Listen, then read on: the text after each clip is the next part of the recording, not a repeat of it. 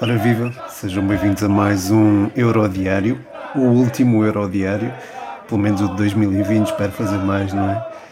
E pois é, a Itália é campeã, aquilo que estão a ouvir são adeptos italianos aqui em Wembley, não estou a brincar, não estou em Wembley, mas de facto é, acho que muita gente partilhava da, da emoção destes adeptos italianos e achei por bem mudar o genérico uh, para para adeptos italianos felizes com a conquista do, do título uh, europeu, um título que é conquistado uh, oito, oito não, nove, nove anos depois de uma final de 2012 onde a Itália foi goleada pela Espanha por 4-0 um, e acontece também uh, eh, 15 anos depois da conquista do Mundial 2006 que curiosamente também foi obtida nas grandes penalidades. Portanto, há uma queda para as grandes penalidades. Nem sempre foi assim. Aliás, a Itália perdeu, por exemplo, o Mundial de 94 para o Brasil nas grandes penalidades. Um penalti falhado por Roberto Baggio, que era a estrela da altura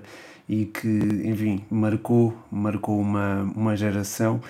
E pronto, hoje de certa forma tiveram essa vingança. Já tinham tido em 2006, mas hoje voltaram a ter e voltaram a confirmar que a equipa que joga em casa eh, na final de um europeu não se costuma dar bem, não é? Portanto, foi Portugal em 2004, não é?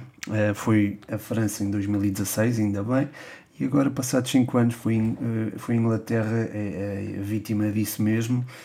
Um, começou a ganhar e, começou aquela primeira parte indiciava que essa tradição iria terminar. Uh, o gol de Luke Shaw surge de uma forma, enfim, parecia parecia que a equipa italiana estava bastante eh, desorganizada, havia, não havia ali uma, um grande controle da profundidade nem da largura, os uh, alas, os laterais a defender muito dentro e isso permitia que houvesse um envolvimento ofensivo significativo. Posto isto, a Inglaterra aproveitou. Uh, acho que o Garrett Southgate foi inteligente na forma como leu o jogo antes dele se iniciar, não propriamente durante o mesmo, mas, mas já lá vou. Acho que abordou bem o jogo porque uh, notou algumas fragilidades na, na procura pela profundidade, ou na, no controle da profundidade, digo, da, da Itália e uh, procurou exatamente uh, essa, as costas da, da defesa contrária. Um, e como é que o fez? Fez não só através de, de atrair os, a equipe italiana para uma ala para depois circular para a ala oposta e fê-lo muito bem. Eh, isso, aliás, esteve patente no lance do gol. Eh, a jogada é iniciada no flanco esquerdo, vai para o flanco direito e eh, é um cruzamento de um lateral direito para o lateral do lado oposto que acaba por dar o gol. O Di Lorenzo estava a defender muito por dentro, Luke Shaw teve espaço uh, mais do que suficiente para finalizar e inaugurar o marcador. Parecia tudo fácil, a Inglaterra nessa altura estava bastante por cima do jogo, tinha o jogo completamente no bolso. Calvin Phillips limitava muito as ações do Verratti, o próprio Declan Rice era um jogador com eh, até algumas, alguma liberdade de movimentos, apesar o Varela era, acho que era o seu é, foco principal, mas eh, não esteve propriamente ativo e permitiu que o Declan Rice tivesse mais iniciativa e depois sobre o lado esquerdo o Luke Shaw aventurou-se de forma mais ou menos tranquila Uh, os centrais também estiveram bem, o Maguire, o John Stones e o Kyle Walker estiveram em plena sintonia tanto com o Declan Rice como o Calvin Phillips, que quando um, não se preocupavam tanto com as marcações individuais ao Verratti e ao Varela, encostavam bem e não permitiam veleidades à seleção italiana. Foi assim que se deu o domínio inglês durante a primeira parte. Um, foi também através da da, da integração do Harry Kane entre linhas, baixava muito para que Raheem Sterling ou Mason Mount caíssem nas costas da defesa da, da Itália, às vezes até parecia Luke Shaw ou, me, ou mesmo Trippier, quando subiam os dois era um perigo, mas também deixavam algumas, algum espaço nas costas, mas lá está, esse espaço nas costas era prontamente coberto tanto pelo Walker como pelo Maguire, como pelo Declan Rice, ou pelo Calvin Phillips. Portanto, a Itália, a Itália, desculpa, a Inglaterra teve aqui um controle do jogo assinalável durante a primeira parte e acho que o 1-0 é um resultado que acaba por, eh, não, não diria lisonjeiro, mas é um resultado que se aceitava ao intervalo por aquilo que se estava a passar. A Inglaterra controlou eh, plenamente o jogo e acho que foi ao intervalo a vencer com, enfim, eh, já sabem que eu não costumo falar muito de justiça ou injustiça no futebol, mas acaba por ser é, perfeita, consequência natural daquilo que se tinha passado a tal a vitória ao intervalo da Inglaterra. Na segunda parte as coisas mudam um bocadinho, a Itália entra com maior agressividade, eh, estava a falhar um pouco, na minha, na minha perspectiva, a pressão à circulação de bola contrária. O Chiesa não é tão agressivo quanto, por exemplo, o Berardi nesse, nesse aspecto, não estou a falar noutros aspectos do jogo, eh, até porque o Chiesa era, hum, revelou-se eh, um jogador muito importante a soltar-se da marcação e a, hum, e, a, e a remar contra a maré, quando a equipa, e na segunda parte ainda se viu um, um bocadinho disso, quando a equipa estava um pouco apática, foi ele que trouxe a equipa para cima da, da Itália e foi ele que carregou às costas um, a, seleção, a seleção italiana durante um determinado período, uh, com rasgos individuais que, lá está, a equipa alimentava, dos quais a equipa se alimentava. Um, isto durante uns 10 minutos depois dos 10 minutos hum, as coisas mudaram outra vez, mas desta vez mudaram de forma mais definitiva para o lado da Itália, com a entrada de Domenico Berardi, lá está, e de uh, Brian Cristante, que entrou para o lugar do Nicolo Varela.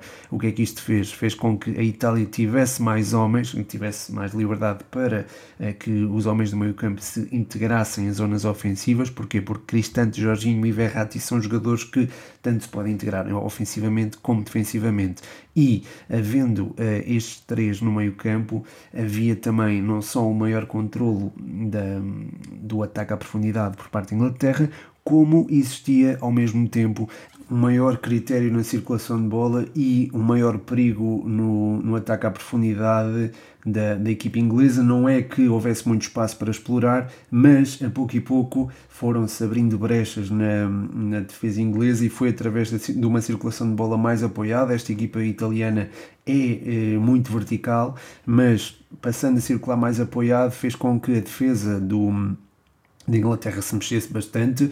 Eh, Luke Shaw eh, foi forçado a tarefas mais defensivas, tal como o Kieran Trippier. Eh, teve mais necessidade de ter o apoio do Maguire, o Shaw e o Trippier teve mais necessidade de ter o apoio do Walker. O Calvin Phillips e o Declan Rice tiveram que estacionar mais perto dos centrais, mas não de uma forma tão coesa isto porque não tinham uma referência de marcação individual com a saída do com a saída do Nicola Varela eh, ficou mais confuso, digamos assim, eh, em particular para o Declan Rice, a, a, respectiva marcação, porque o Cristante e o, e o Jorginho iam variando entre quem integrava as zonas ofensivas, o próprio Verratti também às vezes ficava mais posicional, por isso isso também acabava por um, ehm, eh, baralhar um pouco o Calvin Phillips e isto gerou algumas brechas na, na, defesa inglesa. O gol da Itália não surge na sequência disto, mas eh, surge na sequência da supremacia italiana. E lá está, o gol, apoia, eh, o gol acaba por ser apontado por Leonardo Bonucci na sequência de um canto.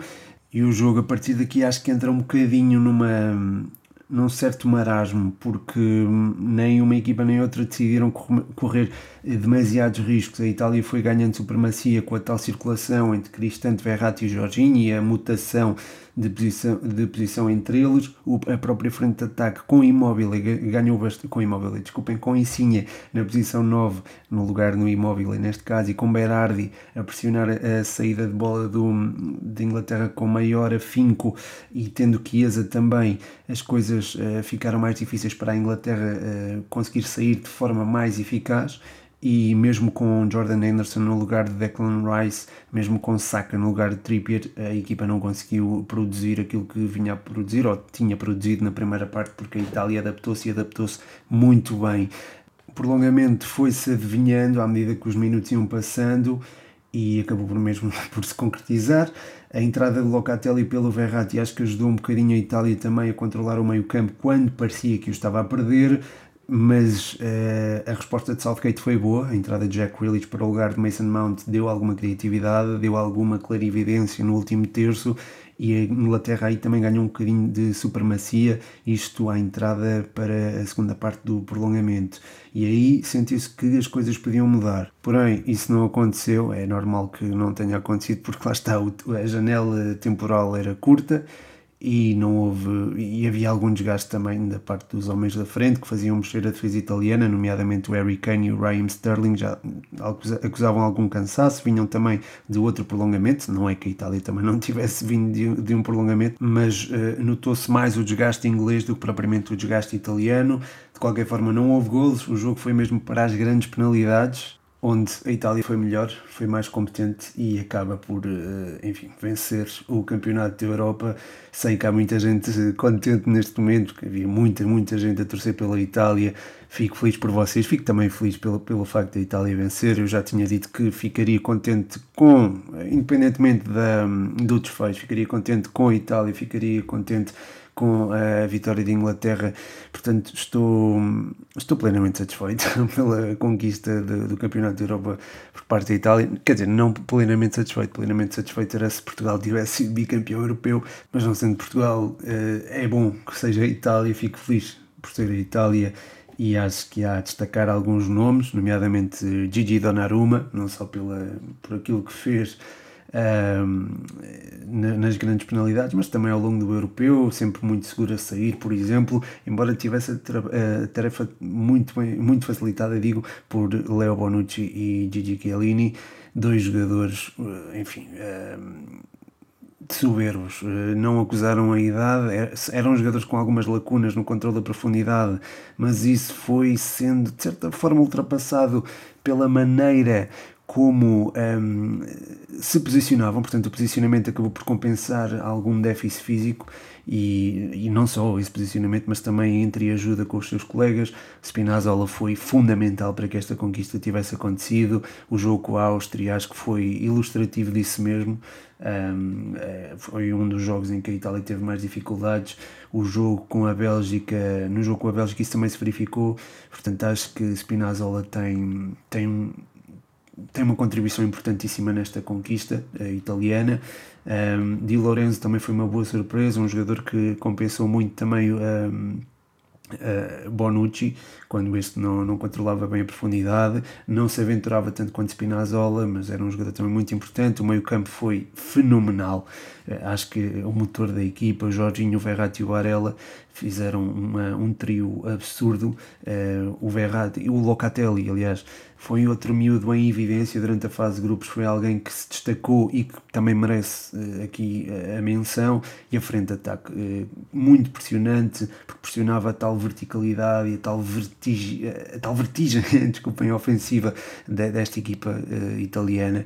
E que me encantou, me surpreendeu durante a fase de grupos deu, e, e cuja continuidade foi dada durante a fase eliminar. O Berardi o Immobile e o Insigne, sobretudo o Chiesa, uh, com o desenrolar da competição, também assumiu protagonismo e é também alguém que merece claramente uma palavra.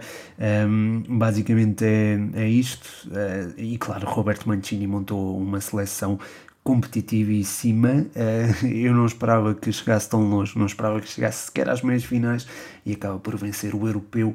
Uma vitória incrível e que, enfim, deixa, deixa ver um futuro risonho uh, a longo prazo, a curto prazo, deixando de ver muitos festejos em Roma e em todo o lado, no sul de Itália, que é, muitas vezes é esquecido. Nápoles, Palermo, enfim, a essência do futebol está ali, do futebol italiano. E já agora, já, a malta que está a ouvir, eh, aconselho-vos a, a, ver o Ultras na Netflix. É um filme eh, que me marcou particularmente. Vi-o antes deste europeu e gostei bastante. Já agora aproveitem e vejam, porque acho que retrata um bocadinho um, ehm, a forma como é vivido o futebol em Itália e, particularmente, no sul de Itália. Um, ehm, mas pronto, fica, fica esta, este parênteses e fica também, sei lá, fica a sensação de que a normalidade pode estar de volta, porque vi muita gente em Wembley assistir a uma final de uma grande competição, vi uh, a equipa que praticou melhor futebol neste europeu a ganhar o europeu, dá também uma certa. um, um cantinho no coração, não é? E, e, é isso. Um, acho que não há, não há muito mais a acrescentar. Quer dizer, há, há muito rescaldo a acrescentar, mas isso guardo também para o 120 Responde e eventualmente para outras edições de podcast, não propriamente o 120 Responde, mas outros podcasts que possa fazer. Eu peço-vos que deixem o vosso feedback uh, que mandem mensagem e que, pá, que digam se, se gostam deste formato, porque posso adotá-lo e posso fazer mais disto, criar até uma própria rubrica onde sou só eu a falar, episódios assim se calhar um bocadinho mais curtos, 15, 20 minutos, e onde falo, de, falo dos temas do momento, neste caso foi o Eurodiário, uh, os próximos uh, podem ser sobre, sei lá, sobre o futebol português, a Liga Portuguesa que também não falta assim tanto para começar, a Supertaça, sei lá, Premier League, eventualmente um ou outro assunto de mercado, embora não goste muito ou não me sinta tão, tão confortável assim a falar de mercado um, ehm, como de futebol por si, mas, mas digam, a sério, digam-me se, se gostavam ou não, eu estou inclinado para fazer isso, digam-me digam isso. Uh, entretanto, sobre o europeu, vai haver muito conteúdo no Insta ainda, no Instagram, sobretudo esta semana, nomeadamente a equipa do Euro, que uh, irá ser, uh, começará a ser votada hoje no Patreon, hoje, ainda antes da meia-noite, espero eu, espero conseguir publicar antes da meia-noite, e já agora quero terminar também com um pedido de desculpas por estar a falar um bocadinho mais baixo, mas é que, pronto, já é tarde, há malta a dormir aqui em casa, então tive a falar um bocadinho mais baixo neste episódio. Um, de qualquer forma, espero que tenham gostado. Vão falando comigo, vão-me dizendo coisas, eh, nomeadamente o feedback acerca desses tais, desse tal formato de episódios, episódios em que sou, pronto, falo eu. não vou, não iria abandonar o 120 Responde, continuaríamos com o 120 Responde uh, iria existir era mais conteúdo a nível de podcast. E pronto, chega ao fim mais um, mais um não, o último episódio do Euro Diário, do Euro 2020, uh, eh, disputado em 2021, portanto espero que em 2024 possa fazer isto também. Um, e, e, é isso, malta. Espero que, espero que tenham gostado desta, desta rubrica. O meu nome é Pedro Machado e deixo-vos um forte, forte abraço.